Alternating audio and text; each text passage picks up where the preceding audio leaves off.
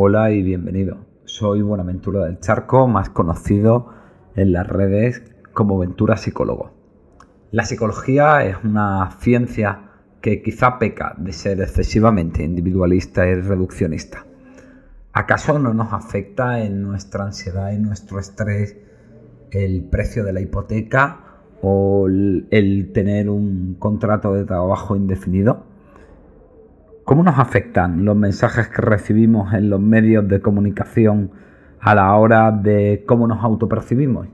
¿O cómo nos influye a la hora de relacionarnos con otros o demostrarnos tal y como somos la corrección política o la actual batalla identitaria y clima de crespación política? Hoy, en Psicología Cruda, la privatización del malestar. Esto es Psicología Cruda con Buenaventura del Charco.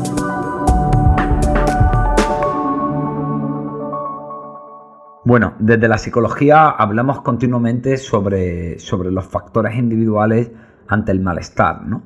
O bien a nivel de, orígenes en, en, la historia de vida de cada persona, pues como por ejemplo pues su infancia, los aprendizajes, que tiene a lo largo de esta, el tipo de apego y de desarrollo que tiene, qué heridas emocionales hemos vivido y, cómo nos influyen, o bien a nivel de soluciones también siempre ponemos el foco en lo individual, los recursos que puede desarrollar para poder hacerles frente, ¿no? Pues las técnicas, la conciencia emocional, el análisis de determinado tipo de cosas, o bien, como ya sabéis los que me escucháis, yo siempre abogo por, por la honestidad y la compasión con uno mismo para enfrentarnos a la adversidad tratándonos con lealtad y decencia. Independientemente de que todo esto es diferente, tiene un denominador común, que es que son siempre factores individuales.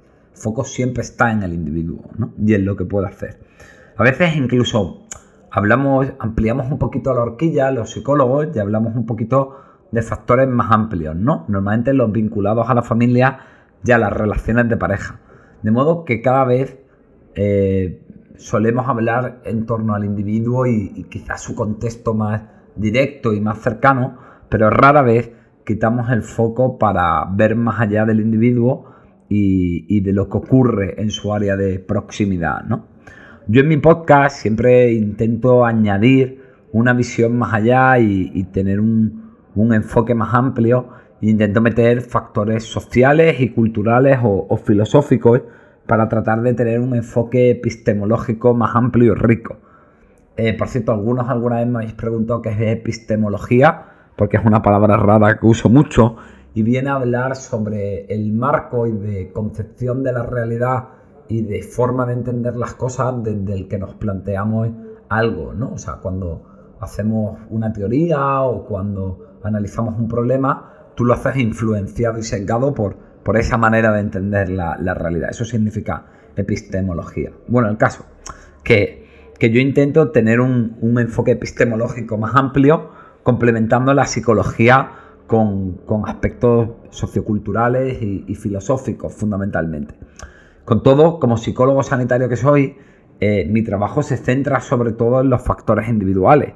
Así que entiendo que debo de tener bastantes limitaciones y que cuando meto pinceladas de otras cosas, pues bueno, al final son disciplinas que no son la mía y que yo puedo tener cierto interés y curiosidad, pero que en el fondo no las domino, ¿no? Y seguro que hay un mogollón de movidas que se me escapan a este respecto. Lo que estoy intentando transmitir es que, que bueno, que yo te, por la propia naturaleza de mi disciplina, que trabaja a nivel individual, que trabaja con la persona que va a consulta, pues yo tengo un montón de, de sesgos seguros en torno a verlo todo de una manera excesivamente individualista. ¿no? Y en este podcast pues, voy a intentar un poco enmendar la plana y, y, bueno, no es un podcast muy, muy articulado, la verdad que tenía muchas ganas de hacerlo y creo que me va a salir algo larguito, así que prepárate para la chapa que te voy a dar. Ya te cagarás en mi madre, que por cierto se llamaba Carmen Olea, por si quieres hacerlo con, con propiedad, ¿vale? Pero, pero bueno, pues es una charla eh, es un podcast que tenía muchas ganas de hacer, pero que son más divagaciones, preguntas, notas simples de, conceptos que además son complejos y que, que, no me da para profundizar y que además también en algunos de ellos he de admitir que sé hasta donde sé, ¿no? Así que no sé si va a tener mucho orden y si va a estar muy estructurado, vamos, que esto va a ser una puta anarquía. Que es verdad que mis podcasts siempre lo son, porque yo me pongo a grabar y un poco lo que salga, por eso hay podcast de 40 minutos y otros de 20, ¿no? Pero, pero creo que este va a ser más. Así que nada, va a ser oírme desvariar, lógicamente diciendo muchas palabrotas. El caso, vamos a poner el foco. El, título del podcast, el de la privatización del malestar, viene de un título de, Mark Fisher eh, que se llama La privatización del estrés, ¿no? Em, he elegido este, este título porque, porque, bueno, pues eh, de alguna manera me parece que, hay algo preocupante en esta tendencia que se está fomentando ahora por parte de, la psicología, ¿no? Que es el hecho de, de que parece que siempre lo que ocurre depende de si tenemos herramientas, de si sabemos gestionar bien las emociones, de si tenemos algún tipo de, de problema en este sentido. Y esto, aparte de que es muy reduccionista porque está dejando fuera un montón de factores, como las preguntas que hacía al principio, que ahora desarrollaremos, que lógicamente nos afectan a nivel psicológico y a nivel de cómo funcionamos y percibimos la realidad de manera clara, también, que es lo que a mí más me preocupa, hay un punto de culpabilizar por el malestar. ¿Por qué? Porque en este mensaje que desde luego de una manera muy cursi y naif se da en el pensamiento positivo, pero que se da un poco también en, toda esta psicoterapia que habla tanto de, herramientas y de la decisión personal y, todo esto, aunque yo muchas veces también hablo sobre todo el tema de, de, decidir, ya sabéis que soy muy fan de eso, pero es verdad que al final parece que el malestar siempre depende de uno, ¿no? Con lo cual, si estás jodido, de alguna manera la consecuencia o la, o la conclusión inherente que va implícita, digamos, en este enfoque es que es culpa tuya porque no lo estás sabiendo manejar bien, ¿no? Entonces me parece que esto es lo, preocupante de, esta privatización del malestar, que de alguna manera, al dejar fuera esos factores, hace que sea más fácil sentirnos mal cuando estamos puteados, porque claro, no, no lo estoy manejando de la manera adecuada. ¿no? Entonces, bueno, vamos a intentar salir un poco del, foco de lo individual, ¿vale?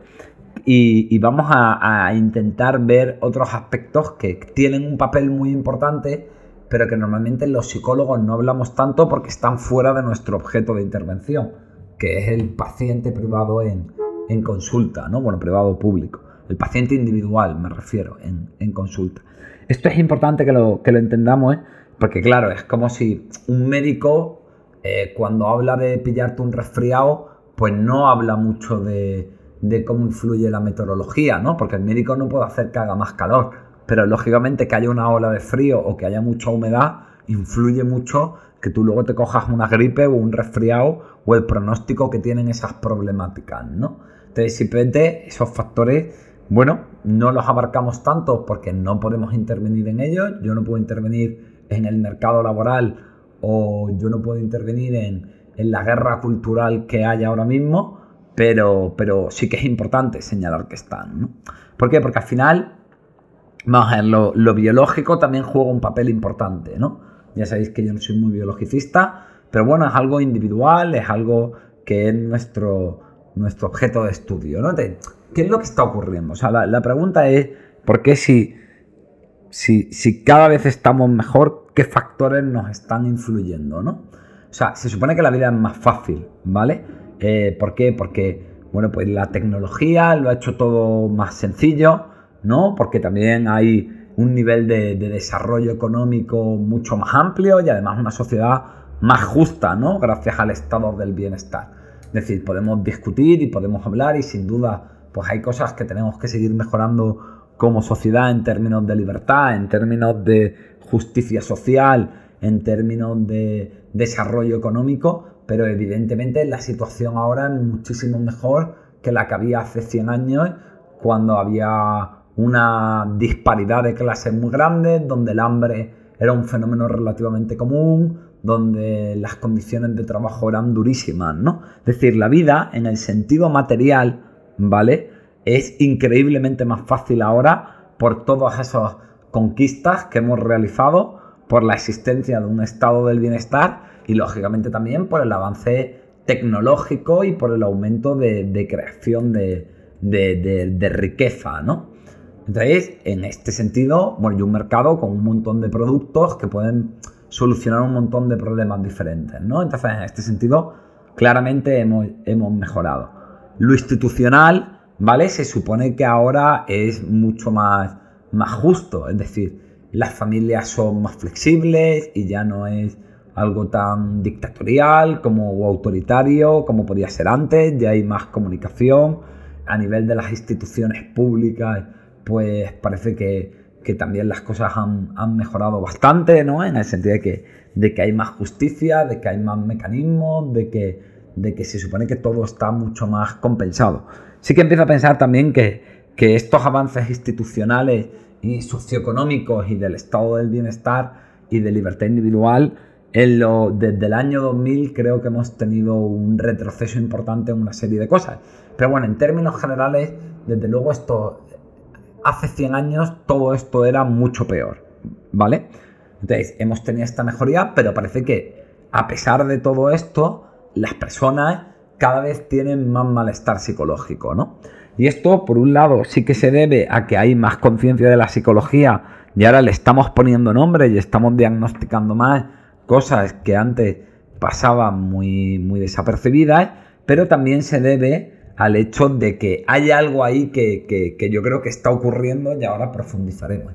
Entonces, si lo material y lo institucional y lo social está mejor, ¿qué otras variables quedan? Pues queda la biología, ¿no?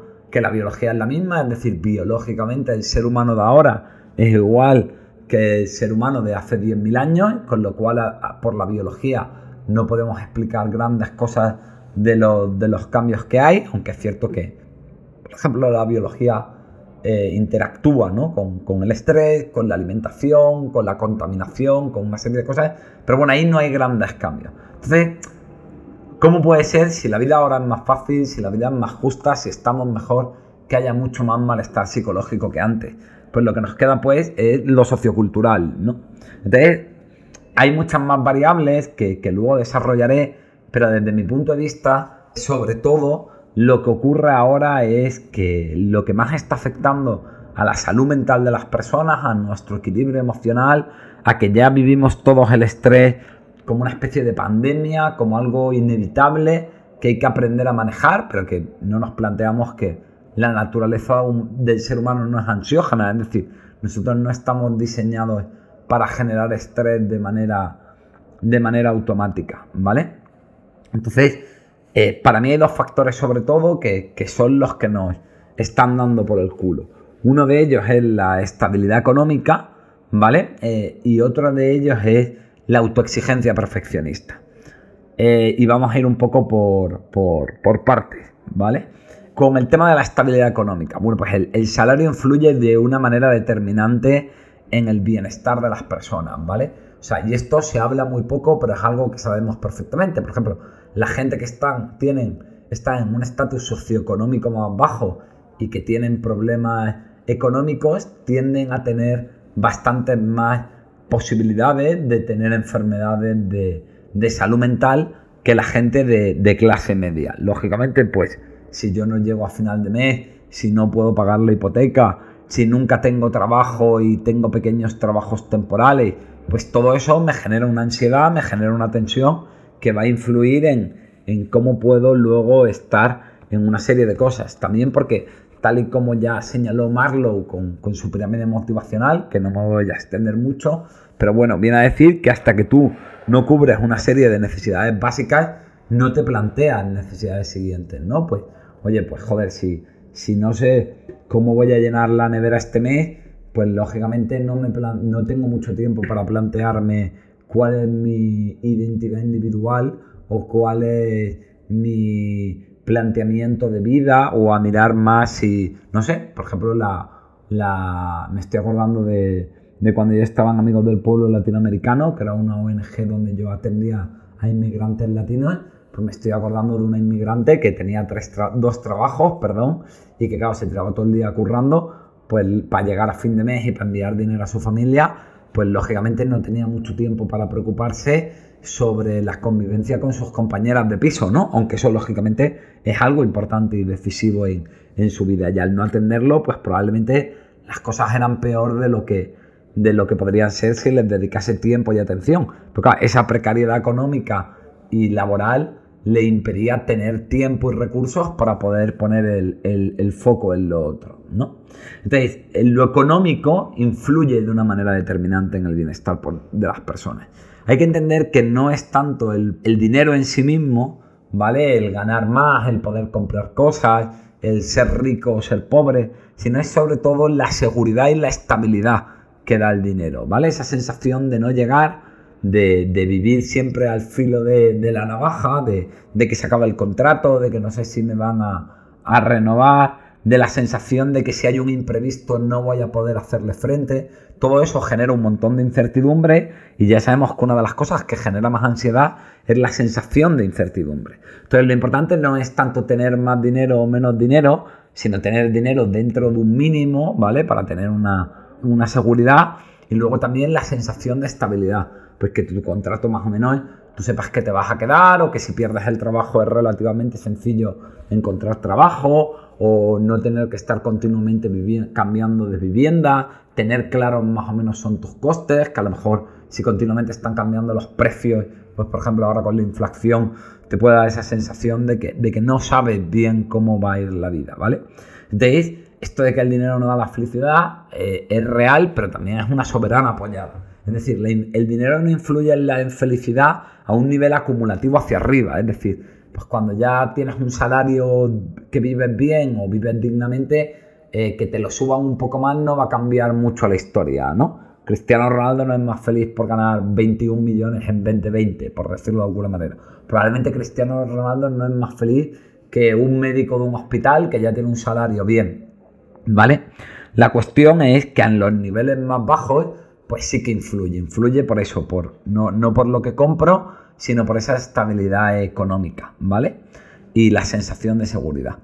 Y luego tenemos la otra parte, que, es la parte de, la autoexigencia, del perfeccionismo, del miedo a si somos válidos o no.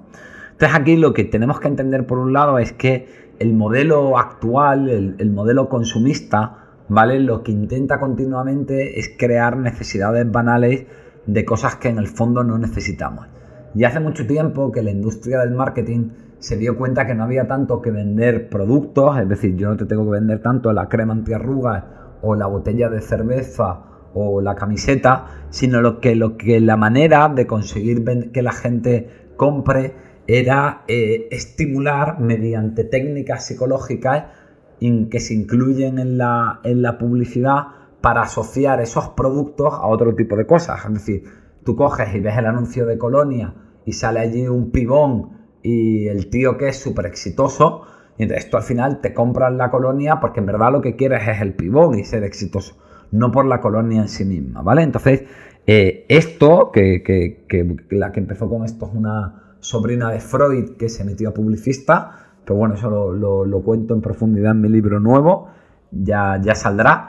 Lo que hace es que continuamente las personas les crean un montón de necesidades que no tienen para luego precisamente vender el producto y sobre todo la mejor manera de moverles a querer comprar ese éxito, a querer a comprarse a la colonia para querer tener el éxito o a, o a comprarse la crema antiarrugas para estar guapísima como la modelo de la tele, ¿vale? Lo que, lo que hay que hacer sobre todo es hacer esa asociación entre el producto y esa experiencia emocional o esa necesidad psicológica seguridad, belleza, atractivo, amistad, vínculos, carisma, lo que sea. Y luego, por otro lado, hacer sentirse a la gente insegura y insatisfecha con lo que es.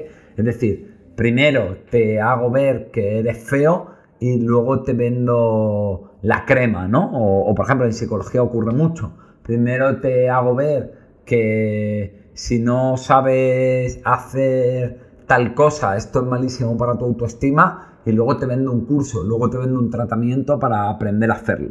¿Vale? Entonces, con todo esto, están creando un montón de necesidades banales, banales para que eh, intentemos comprar esos productos que en el fondo no necesitamos. Y luego además también la otra puta movida es que lo que intentan es hacerte sentir inseguro porque tú siempre que te comparas con el mundo ideal que te plantean los anuncios, pues claro, tú siempre sales perdiendo. Joder, el modelo es un tío que eligen entre mil millones de personas, pues es difícil que tú seas más guapo que un tío elegido entre mil millones de personas, ¿no? O que tu vida sea igual, tus vacaciones sean igual de maravillosas o, la mierda que sea. Y entonces toda esta inseguridad hace también que tú busques mucho más esos productos que van asociados a esas necesidades emocionales. En fin, creo que lo he explicado un poco lioso, pero, pero esa es la idea, es que esto es bastante complejo.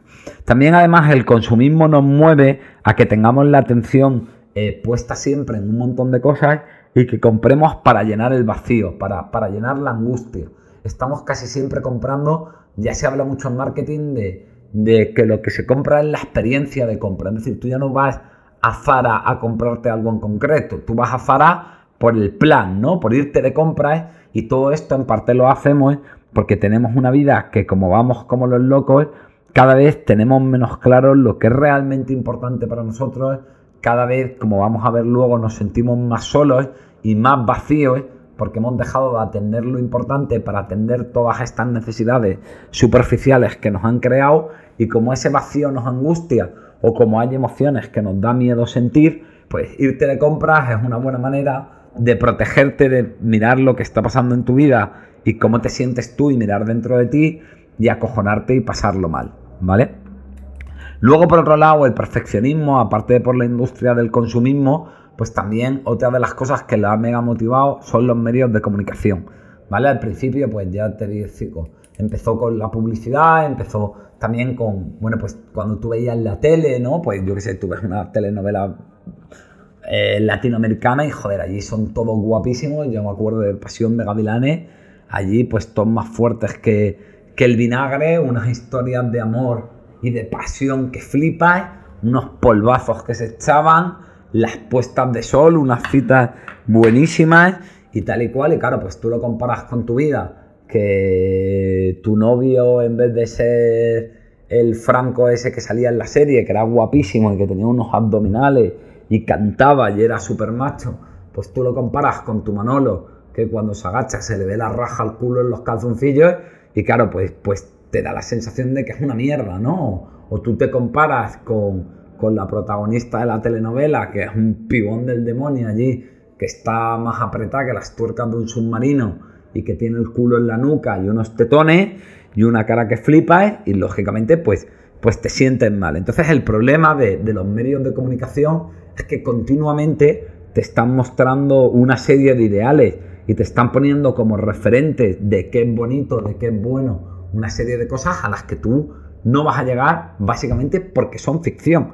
Esto también, pues yo que sé, ocurre en el porno, cuando hablamos de la sexualidad, ocurre en, esas familias hiperfelices que salen a veces en la tele, eh, ¿no? En los anuncios de Navidad, donde todos se llevan súper bien. Y luego, yo por lo menos oigo en la consulta es que en las Navidades luego todo el mundo está peleado por la herencia del abuelo, por no sé qué movida que hubo, porque no se ponen de acuerdo con no sé qué historia porque la cuñada no se lleva bien con la suegra y por movidas de esas, ¿no? Entonces te lo ponen todo tan ideal, tan idílico, que es imposible que, tú luego no te sientas agobiado en esa exigencia de no llegar. Y encima las redes sociales han potenciado esto que flipas, o sea, ha sido como un incendio rociarlo con puta gasolina y entonces ya tenemos una locura, ¿no? ¿Por qué? Porque ya todos jugamos a esa vida ideal, ¿no? ya todo el mundo posturea y entonces tú te metes en redes y claro, entre que las fotos tienen filtros, que la gente posa y de 20 fotos elige la mejor,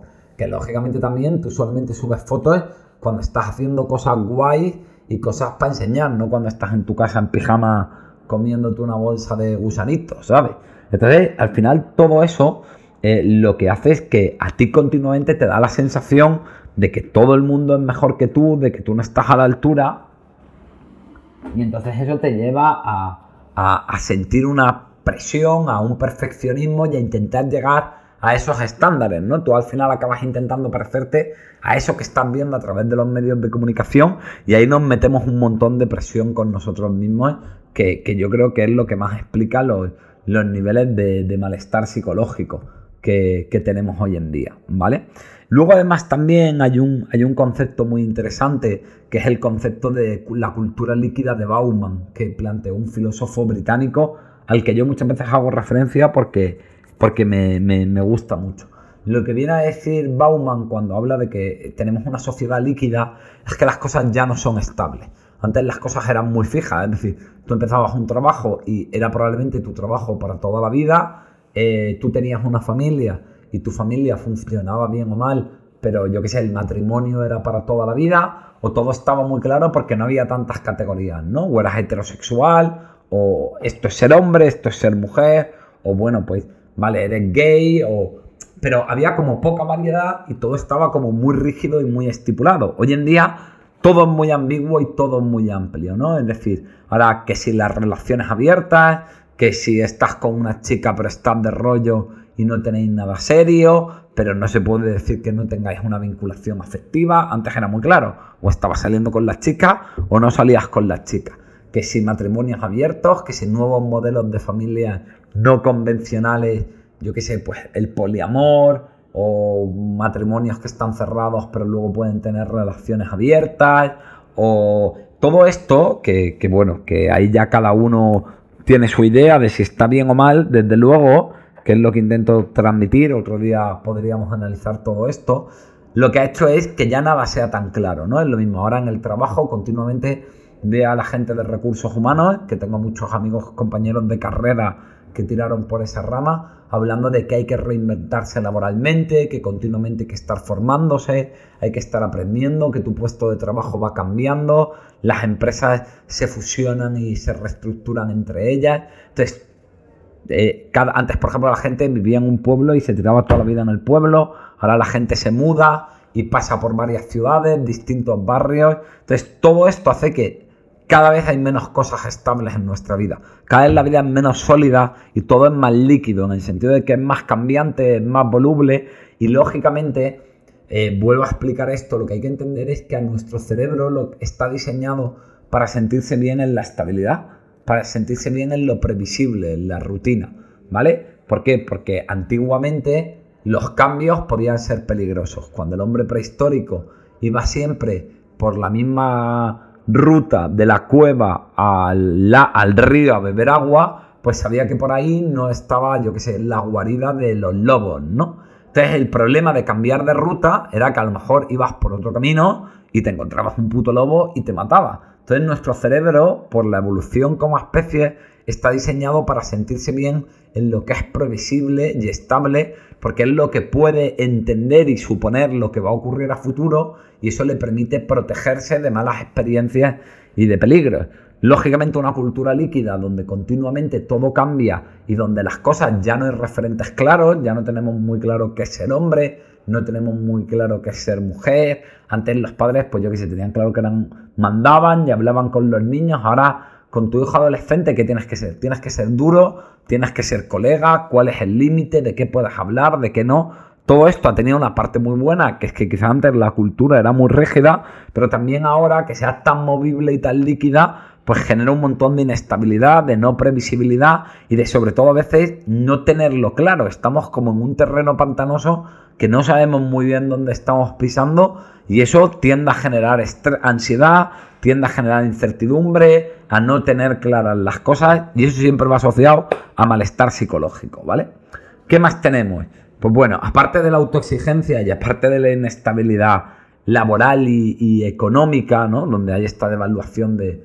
Yo escribía el otro día un capítulo del libro nuevo y ponía que la clase media es como el gato de Rodinger, ¿no? Porque está y no está al mismo tiempo. Bueno, que me voy del tema. Entonces, a, todo este tema de, de inestabilidad de rareza socioeconómica a todo el tema de, la autoexigencia promovida por el consumismo y, por los medios de comunicación en las redes sociales y a la cultura líquida, también tenemos ahora todo lo que se llama el, el posmodernismo. Esto es muy largo de explicar, pero sobre todo el posmodernismo quiero destacar una cosa que es el individualismo.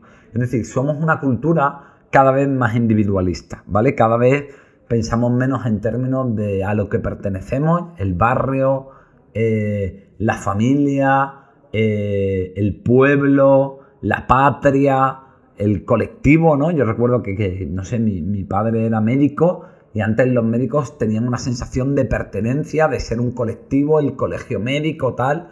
Yo hoy en día soy psicólogo y yo qué sé, yo no he ido a una reunión del colegio de psicólogos en mi puta vida. Aparte de porque no estoy muy contento con cómo funciona el, el colegio de psicólogos en España, por el hecho de que, de que para mí ser psicólogo lo vivo ya como algo individual, no como algo que me hace pertenecer a una comunidad de compañeros de, de profesión, ¿no? Entonces, esto ocurre con todo, cada vez somos más individualistas. Antes tu vecino era alguien al que conocías, al que le tocabas a las puertas y le pedías un favor, al que, al que cuando te lo encontrabas por la calle te parabas y ahora te dicen buenas tardes en el portal si te dices algo, ¿no? Cada vez somos más individualistas, cada vez es más yo mime conmigo, pensamos más en nosotros y nos identificamos y nos definimos por lo que, por lo que nos pasa, ¿no? Es decir, cada vez se está viendo que tenemos más problemas de desarraigo, de que no, de que cada uno va más. Las grandes ciudades también están promoviendo esto, el, que, el que nadie se sienta que forme parte de un sitio, el mudarnos tanto, todo este tipo de cosas, y, cada vez los vínculos son más pobres. Es decir, los vínculos humanos, eh, pues, pues tenemos menos tiempo para tomarte algo en el bar con el amigo, porque tenemos unos puestos de trabajo y, el, y tu casa está a 40 minutos o a 20 minutos en coche del puesto de trabajo y sales a las 8, con lo cual hay que irse escopetado a casa porque hay que prepararle la cena a los niños. Por ejemplo, los propios niños hoy en día ya no, no los ves en los parques jugando entre ellos como, como ocurría antes. Yo me bajaba a la placeta y echaba allí el día y mi madre ni estaba pendiente de mí, ni me llevaba, ni, ni nada, ¿no? Es decir, todo esto se está perdiendo y entonces cada vez tenemos menos vínculos y, y tenemos más desarraigo, tenemos menos sensación de pertenecer a una, una comunidad. Paradójicamente esto ocurre a la vez que estamos hiperconectados, porque a través de la tecnología, pues escribir por WhatsApp, las redes, las llamadas, las videollamadas, el Skype, no sé qué, tenemos una falsa sensación de que estamos conectados con mucha gente, ¿vale? Pero no tenemos vínculos con la gente. Hay mucha hiperconexión superficial, pero hay pocos vínculos internos, íntimos, profundos y significativos con, con los otros, ¿no? Entonces, este es otro de, de, las cosas que está afectándonos psicológicamente. Bueno, pues básicamente porque el ser humano, a pesar de que es un ente individual, es un animal de manada y tiene una necesidad de, conexión. O sea, hay una psicóloga muy interesante que se llama Susan Parker, que está estudiando mucho esto, y hay estudios que demuestran que la gente que está muy sola y muy aislada eh, tiene un efecto nocivo para la salud peor que fumarte una cajetilla de tabaco todos los días o que tener sobrepeso. O sea, influye incluso en tu salud física y en tu esperanza de vida. Es verdad que en España tenemos, eh, estamos viéndonos afectados por esta influencia individualista, pero gracias a Dios seguimos siendo una cultura mediterránea donde nos gusta mucho juntarnos, los bares y el cachondeo, y esto ocurre mucho menos que en, que en otras ciudades. Pero yo, por ejemplo, tengo familia norteamericana, o por ejemplo en su día estuve ahí medio liado con, una chavala sueca que, curraba en Marbella, y, esas culturas son muchísimo más individualistas y tienen un problema realmente grande con eso, que hay gente que va de la, de la casa al curro y del curro a su casa, o la gente mayor no tiene nadie que le vaya a ver y no tienen sitios donde juntarse. Entonces el individualismo, el desarraigo, la falta de vínculos es otro de los grandes explicaciones desde mi punto de vista de, del nivel tan significativo que tenemos de, de, malestar psicológico, ¿vale? Luego, otra idea importante, bueno, pues el, cómo la familia, que es la, antiguamente era la institución orgánica, es decir, la institución natural por antonomasia del ser humano, pues se ha ido a bastante a tomar por el culo. Es decir, es verdad que antes las familias eran algo, eran algo muy rígido, algo a la que le debías casi sumisión, era algo que, que te tocaba una familia de mierda y te tenías que joder porque era tu familia. Yo en este siempre citaré a Teo cuando a Teodoro Ram, un profesor que tuve, que él decía que en la vida hay familia y familiares y no son la misma cosa, que me parece una frase buenísima para hacerse 20 pajas con ella. Pero es verdad que a pesar de todo lo malo, ¿no? Eh, había algo en lo que los miembros de una familia tenían una conexión de, una sensación de conexión profunda, había vínculos fuertes entre ellos y la familia era siempre una especie como de red de seguridad, era una especie de colchón que amortiguaba los golpes o en los que tú te podías apoyar en un momento de, debilidad, ¿no? Pues tú estabas mal y, tus hermanos se encargaban de, de sus sobrinos y, te hacían el apaño, que podías contar con ellos con los que ocurría, que, que estaba esa abuela que de alguna manera eh, la casa de la abuela era el punto de encuentro de todos los nietos y así los padres podían descansar un poco. Es decir, la familia dentro de que era, ya digo, era excesivamente rígida o autoritaria o, a veces se sobrevaloraba ¿no? y, se, y, se, y se elevaba una especie como de Dios al que había que adorar aunque tu familia fuera una mierda y estaba fatal visto el irte de la familia aunque te trataran mal. Hoy en día la familia se ha ido a tomar por culo como valor, parece que ya no, no tiene ningún significado frente al individuo, frente al yo, que es la tendencia actual. Y, bueno, y esto pues también es verdad que ha tenido, vuelvo a decir lo mismo, esa serie de cosas buenas, pero también es verdad que nos ha quitado uno de los referentes más estables y más lógicos y que la mayoría de las veces, a pesar de que en todas las familias cuecen habas, solía ser algo funcional y solía ser una buena red de apoyo y un factor de protección psicosocial, y eso está bastante estudiado, pues hoy en día la familia se está diluyendo, se está desdibujando, se está volviendo tan líquida, si vamos a ese concepto de cultura líquida de Bauman, que, estamos perdiendo una de nuestros grandes redes de apoyo y uno de nuestros grandes factores de, de protección psicológica, ¿no? Luego, por otro lado, eh, tenemos el tema de, la deshumanización social y de la tecnificación del hombre. Y, bueno, esto es muy largo también, la verdad que hoy estoy como picoteando en un montón de temas y, no profundizando en ninguno, pero, pero, bueno, la idea ya dije que este era bastante anárquico y, tal. Cada uno de estos temas daría para, para un puto podcast, pero además probablemente un podcast que no podría hacer yo solo porque tendría que hablarlo con con expertos en, la materia. ¿Qué es lo que quiero hablar de la deshumanización y la tecnificación del hombre? Bueno, pues es verdad que la tecnología ha avanzado de cojones, ¿vale? Y los estudios, pero hemos tenido un problema en que cada vez más esta especie de tecnificación, es decir, estudiarlo tanto, tanto, todo tanto, hablar tanto de que hay una manera correcta de hacer las cosas, estructurarlo todo tanto, está haciendo que el ser humano tenga cada vez menos espacio para la espontaneidad, para lo genuino, para lo que le nace, para su parte más humana, ¿no? Ya te dicen cómo hay que hacerlo todo, ¿no? Ya te dicen hasta cómo tienes que tener relaciones sexuales en vez de, pues simplemente ponerte a follar y ver lo que te surge, ¿no? Porque hay un sexólogo que ha estudiado que hay que hacerlo de no sé qué manera. O cada vez te dicen más cómo tienes que educar a tus hijos y métodos educativos en vez de permitirte que tú te plantees y te preguntes cómo, cómo te nace educar a tu hijo, ¿no? O, bueno, cada vez te hablan más de, antes no lo sé, las relaciones con tus compañeros de oficina era algo que surgía de manera natural y ahora la empresa organiza eventos y un after work al que estás obligado a ir a tomarte algo con tus compañeros que tiene una parte muy buena y de muy buena intención, pero que tiene otra parte en la que se está perdiendo el espacio de la humanidad genuina, de lo, de lo, inicial. Y luego también todo esto está llevando también a una profunda deshumanización, ¿no? Por ejemplo, en mi ámbito, en la sanidad, se ve muchísimo. ¿Qué diferencia hay de la medicina que practicaba mi padre?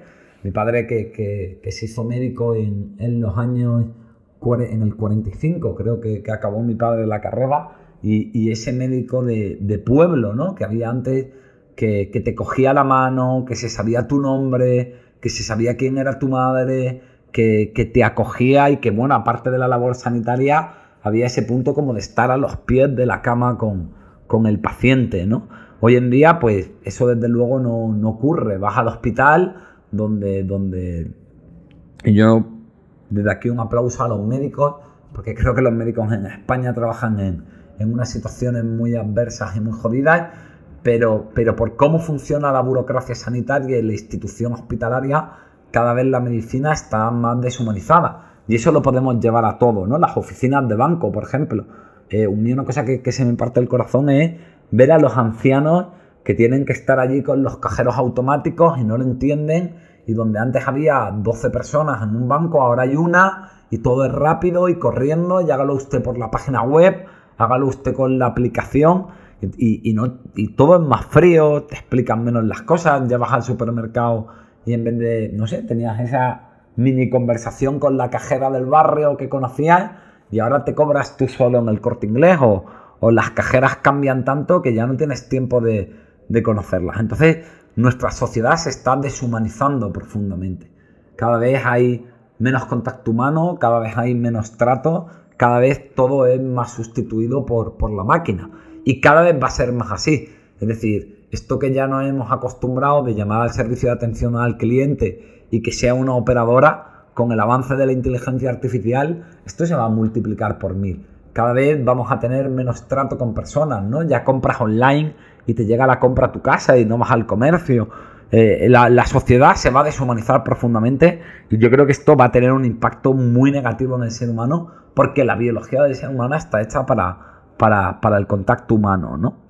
Luego, por otro lado, también tenemos el, tema de, que el ser humano es un nuevo producto de consumo, ¿no? Es decir, la, sociedad consumista eh, a lo que nos está llevando es al hecho de que todo se ha convertido en un producto, incluidas las personas, ¿no? Es decir, la lógica del consumismo, que es que las cosas tienen continuamente que cambiar, que tienen que mejorar, que tienen que, ser novedosas, que tienen que ser llamativas y que lógicamente las cosas valen más o menos en función de sus características, pues yo es que sé, un coche con un motor con más potencia vale más que un coche con un motor de menos potencia o un mueble bonito y con un buen diseño vale más que un mueble simple y feo, que yo en los productos lo veo algo muy lógico y muy bien, pero además que nos lo hemos llevado a las personas, ¿no? Y entonces ahora parece que, que el valor de las personas, antes oías estas cosas como de, es buena persona soy pobre pero honrado, ¿no? Y este tipo de cosas. Y, esa ética ya se ha desdibujado y ya el valor de las personas, pues lógicamente el que es guapo vale más que el que no es guapo, la que está delgada vale más que la que está gorda o el listo vale más que el no listo, ¿no? Y todo el mundo tiene que tener como un talento, como una habilidad y lógicamente la tienes que enseñar en, redes sociales que no es sino una puta plataforma de marketing de ti. Es decir, continuamente te estás vendiendo en redes sociales. Entonces, todo esto está llevando a que, a que las personas cada vez somos más un, producto de, consumo, ¿no? Además, vemos al otro como un producto. Es decir, igual que yo me compro ropa para satisfacer una necesidad y cuando me harto la tiro y la renuevo o cuando está mal eh, ya no me esfuerzo en coserla, sino que me compro una camisa nueva, esto está ocurriendo, yo qué sé, con las relaciones humanas, ¿no?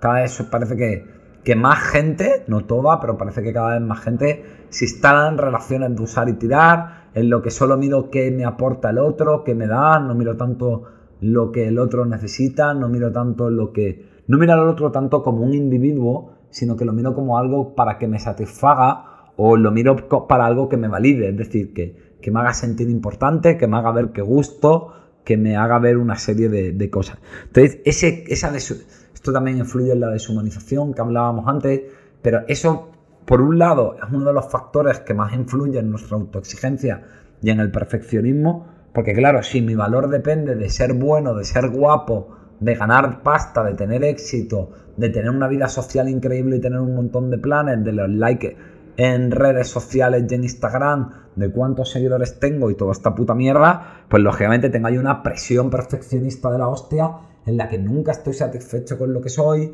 en la que siempre tengo el amor propio la autoestima por los suelos, de la puta presión que me meto, y lógicamente eso genera ansiedad y un montón de cosas. Ya he hablado de cómo influye la autoexigencia y todo esto en, otros podcasts.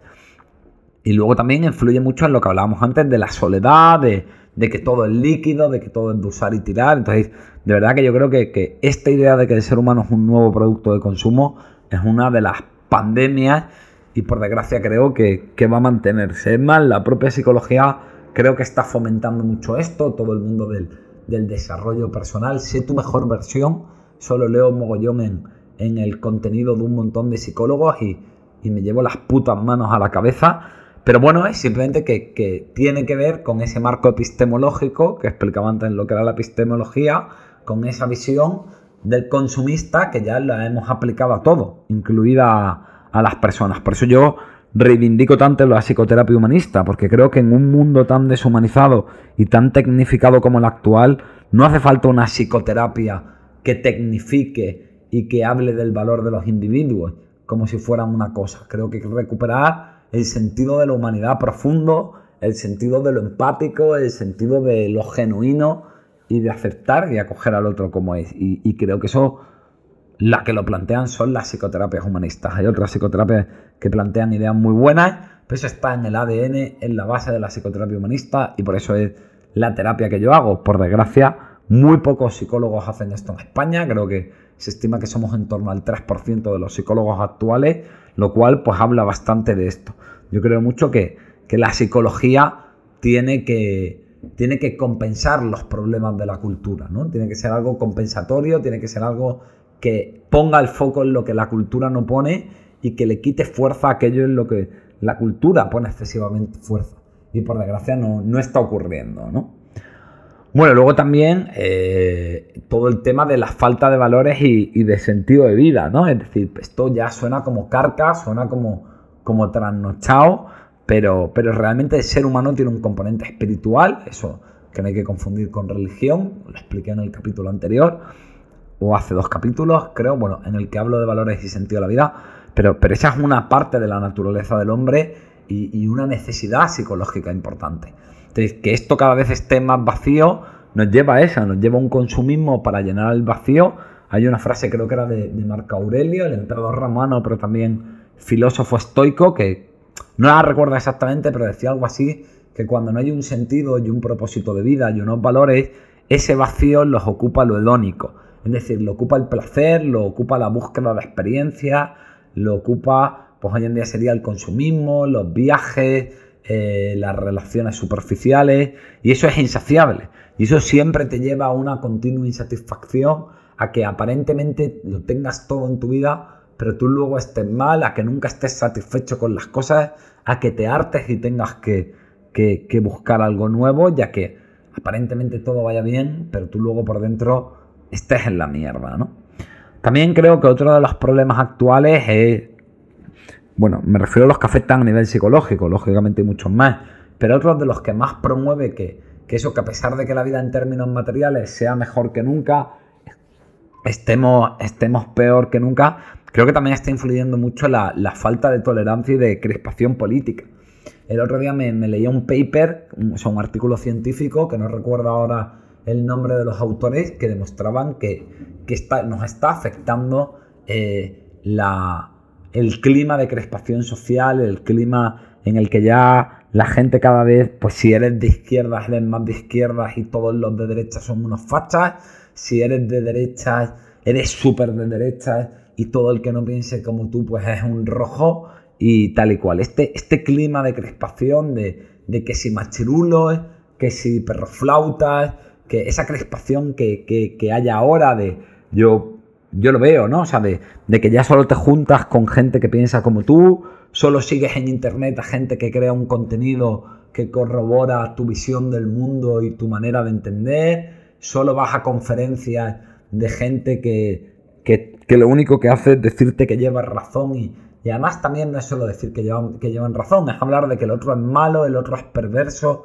el otro es estúpido. Toda esta crispación política genera un, un nivel de agresividad, un nivel de intolerancia, un nivel de que cada vez nos frustramos antes. Yo flipo todo lo que hay con la cultura de la cancelación. El otro día salí en un podcast y dije la expresión de que bailo menos que un tetrapléjico y hubo alguien que escribió diciendo que hay que ver cómo soy, que tenía que pedir disculpas. Disculpas voy a pedir yo una polla, vamos. O sea, me parece que, que, se nos está yendo muchísimo la olla, todo el mundo está como un inquisidor, queriéndose sentir moralmente superior, en cuanto creo que el otro es del bando contrario, boya de huello, y todo esto crea un clima de conflicto, crea un clima de falta de tolerancia, crea un clima de crispación en el que cada vez la gente se atreve menos a ser espontánea. La gente mide mal lo que dice, la gente tiene cuidado con la imagen que proyecta y al final es todo un puto postureo de mierda en el que nos estamos deshumanizando. Y luego, lógicamente, estar todo el puto día con la escopeta cargada y con conflictos y tener miedo de qué decir y qué no puedes decir cuando conoces a alguien o en una reunión o cuando, o cuando estás teniendo unas primeras citas o cuando vas a comer con la familia porque no sabes de qué bando político es cada uno o, de, o, hay, o, hay que estar de acuerdo y no podemos discutir en nada, pues todo esto lógicamente genera una tensión, genera una incertidumbre, genera una serie de peleas. Se, cada vez más se están perdiendo relaciones por temas ideológicos, ¿no? Entonces, ya no me junto con este porque no piensa como yo, ya esta persona deja de, de ser mi amigo o dejo de tenerla en cuenta, pues lógicamente todo eso tiene un impacto psicológico muy grande, ¿no? Y luego también hay otra idea importante que es hasta qué punto el, el, y aquí hago crítica de nuevo con, la psicología y con la sanidad en general, es, que nuestro concepto de salud, y esto yo creo que, afecta no a la gente, sino en qué entendemos que es la salud y cómo intentamos crear salud y mejorar la salud de las personas, gira excesivamente en torno a la idea de productividad y de funcionalidad. Es decir, nos parece que una persona está mal porque no puede trabajar y lo que hay que hacer es que pueda volver a trabajar. Si es feliz o no con su vida, nos suba la polla, ¿no? Entonces, parece que, que lo que entendemos por salud tiene mucho que ver con nuestra capacidad de trabajar, con nuestra capacidad de consumir, con nuestra capacidad de cumplir las obligaciones y que, oye, no digo que todo esto no sea importante, pero tiene muy poco que ver con nuestra satisfacción, con que las cosas tengan un sentido y propósito para nosotros, con que nos sintamos libres, ¿no? Entonces, lógicamente, esta forma de, o este concepto de salud que tenemos todos los profesionales sanitarios y que es la que le transmitimos a la sociedad, en la que le damos mucha importancia a unas cosas y muy poca a otras, pues también tiene un impacto, también influye de manera decisiva en si nos vemos sanos o no, en que nos autoexijamos, en, cómo percibimos la, la realidad. Por poner una, simplemente una pincelada, para Platón, por ejemplo, la salud mental era la justicia. Para Platón, lo justo era lo que era la garantía de salud mental, ¿no? Os digo simplemente esto como un ejemplo de, de, cómo todos son, de cómo hay una parte importante, no todo, que no quiero ser postmodernista, pero cómo hay una parte importante en que las cosas son conceptos, son enfoques, y en función de cómo vemos las cosas, luego nos relacionamos con ellas o luego las vivimos de una forma o, de otra. Y esto es muy, muy importante, ¿no? Entonces, bueno, pues con todo esto, eh, yo creo que todo esto que he desarrollado más o menos aboga esta idea que yo tengo de que es la autoexigencia perfeccionista y que es el problema de, estabilidad económica y el clima de, deshumanización por lo políticamente correcto y por la tecnología lo que más está haciendo que, que haya cada vez más malestar psicológico, ¿no? a nivel de eso, a nivel fuera de factores individuales. Luego ese clima, ¿vale? Ese clima luego influye lógicamente a nivel individual con el apego de cada uno, con la biología, con lo que sea. Pero no podemos olvidar esto. Grandes frases de otros.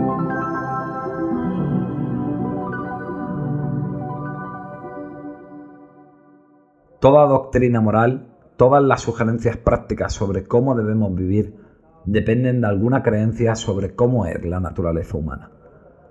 Mary, Midgley.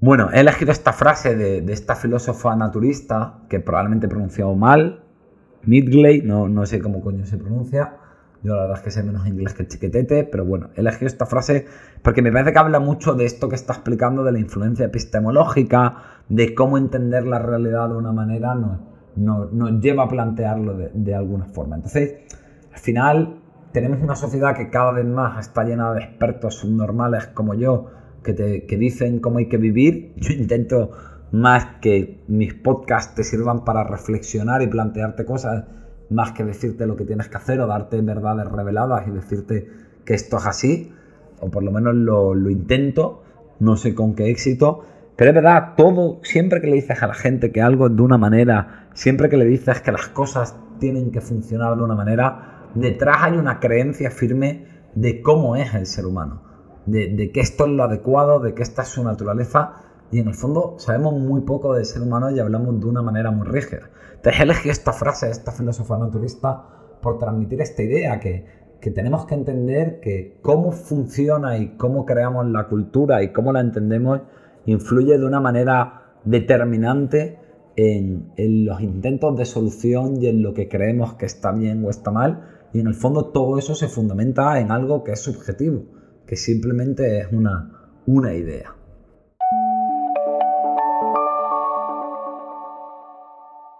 Bueno, eh, aquí normalmente, después de la parte de grandes frases de otros, suelo hablar de cómo solucionarlo.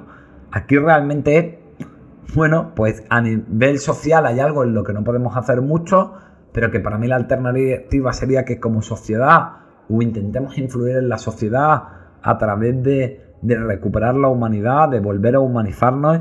Sí que creo que ahí hay cosas que podemos hacer a nivel individual, ¿no? Pues, pues oye, no, no lo sé entrar en el autobús y darle los buenos días al autobusero, eh, interesarte por el vecino, sacar un rato para, para, preguntar un poco y profundizar en la relación humana con tu compañero de trabajo, tener tiempo para tomarte un café con tu colega, ¿no? Y oye, quedamos un poco antes de entrar a currar, aunque tengamos un poco menos de tiempo, en fin, también te digo, sin moralismo, ¿no? Esto solo si te nace, solo si de verdad tú notas que en tu vida hay un, hay un hambre de humanidad, porque, porque hay un déficit de todo esto que, que yo creo que es la de casi todos, ¿no? Pero bueno, una de las alternativas sería que recuperemos la humanidad como sociedad, que hablemos menos de, lo que hay que conseguir, de objetivos, de que las cosas son de una manera en concreto, que, tengamos mucho cuidado con cómo se desarrolla la tecnología para que no perdamos la humanidad, que es algo que tenemos que, recuperar, ¿no? Eh, también eh, diferenciar, creo que en esto sobre todo el colectivo de los psicólogos, los colegas que me estáis escuchando, que, nos lo planteemos mucho, qué es objeto de la psicoterapia individual y qué es lo colectivo. Es decir, no lo reduzcamos todo a herramientas de gestión emocional y a técnicas y, no sé qué mierdas. Entendamos que hay cosas a nivel social, a nivel cultural, que, influyen de manera determinante. ¿no? Eh, luego también eh, a nivel colectivo que podemos haber, bueno, pues, recuperar también la importancia de, de los movimientos políticos y sociales que aquí no lo digo en una ideología u otra, o sea, a mí me cae bien cualquiera que sea coherente con su ideología. Pero es verdad que antes todas las ideologías eh, hacían cosas por, por intentar mejorar la sociedad y se veía que el movimiento social, que la protesta, que el colectivo profesional era una herramienta útil para provocar cambios. Y esto lo hemos perdido ya. ¿Quién tiene fe ya en una huelga? ¿Quién tiene ya fe en, no sé, cualquiera de las organizaciones que se suponen que nos representan, ¿no? Yo creo que ya todo el mundo siente desafección y vive como algo ajeno la política, los sindicatos, las organizaciones profesionales, eh, la parroquia del barrio, su colectivo religioso. Y, antes la gente sí que veía en ellos una manera de poder provocar cambios sociales, ¿no? Creo que también tenemos que intentar crear una narrativa cultural más compleja, menos reduccionista, menos de, blancos y negros que está moviendo mucho a la confrontación que tenemos y que está siendo demasiado simplista en todo. A nivel individual, bueno, pues, pues no creo que se pueda hacer mucho, pero sí que creo que tomar conciencia de cómo nos influye todo esto, a veces cuando leo esto y tal, que son temas que ahora me apasionan, últimamente leo más este tipo de cosas que psicología, luego digo, bueno, ¿yo con esto qué hago? No? Pues yo al final en la consulta no puedo cambiar el convenio laboral de un paciente o no puedo cambiar lo que ven sus redes sociales, ¿no? Pero bueno, creo que ese tomar conciencia de cómo nos influye esto nos ayuda a reducir la culpabilidad y la autoexigencia, nos ayuda a comprendernos mejor e intentar comprometernos con entender que la sociedad fomenta algo en una determinada dirección y yo tengo que comprometerme con crear contrapesos con lo que está creando la sociedad y la cultura. Pues cuidar los vínculos, eh, aprender a ver de manera crítica los mensajes publicitarios y consumistas y no crearnos necesidades materiales que en el fondo no tenemos. Intentar cultivar la empatía más que los discursos ideológicos para no caer en el, en el frentismo. Tener momentos para pararnos a ir despacio, que de esto he hablado muy poco, ¿no? Pero este ritmo que tenemos siempre ajetreado, el, el que se pone a cocinar tranquilo en su casa, el que, el que una mañana se sale a la calle y se da un paseo sin intentar hacer nada en concreto, simplemente por ver dónde le lleva el cuerpo y, y deambular, que es verdad que si vives en Granada eso es fácil porque es una ciudad preciosa para perderse y, disfrutar de un entorno único, pero se puede hacer en cualquier ciudad, irte a un parque o tal. A mí eso me parece un verdadero acto contracultural y, revolucionario hoy en día, ¿no? Tener momentos de no hacer, ¿no? De, pues hoy me he echado una siesta, hoy voy a perder el tiempo, hoy voy a tomarme un café tranquilo, divagando. Todo eso me, me parece que son contrapesos muy buenos para todo esto que nos está dando la cultura por el culo. En fin, llevo una hora de chapa, ya dije que esto iba a ser enorme. Simplemente creo que, que recuerdas que eso, que está muy bien que hablemos de psicología, pero que todo no son factores psicológicos. Y bueno, eso es todo. Si has oído la chapa hasta el final, te doy las putas gracias, porque sé que me he enrollado un montón, he cambiado de tema, he hablado de todo y de nada. Pero, pero bueno, espero que, te hayas resulta interesante, por lo menos para, para hacerte preguntas, ¿no? Yo creo que, que es importante hacernos preguntas y cuestionarnos las cosas. Un abrazo y a seguir con todo.